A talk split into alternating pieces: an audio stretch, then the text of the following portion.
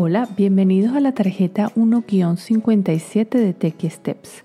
En esta tarjeta vamos a explicar qué es Waze.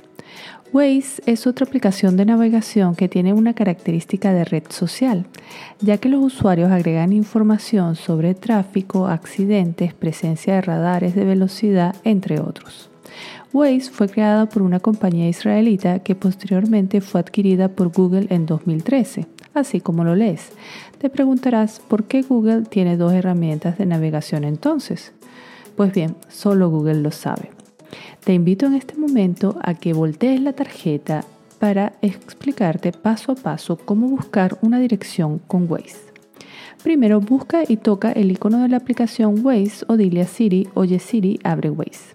Segundo, la ventana de búsqueda dice a dónde y tiene dos opciones, escribir la dirección a la que quieres ir o tocar el micrófono y decir el destino. En este caso dije Dolphin Mall.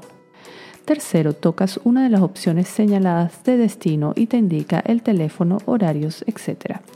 Toca en ir. Cuarto, Waze te indica la duración estimada del viaje, estimación de costo del peaje, buscar la mejor hora para salir, etc. En este momento ya inicias la navegación con Waze. Quinto, al tocar el botón naranja en la esquina inferior izquierda, puedes generar alertas de tráfico, policía, visible, oculto o en otro lado, accidente, etc.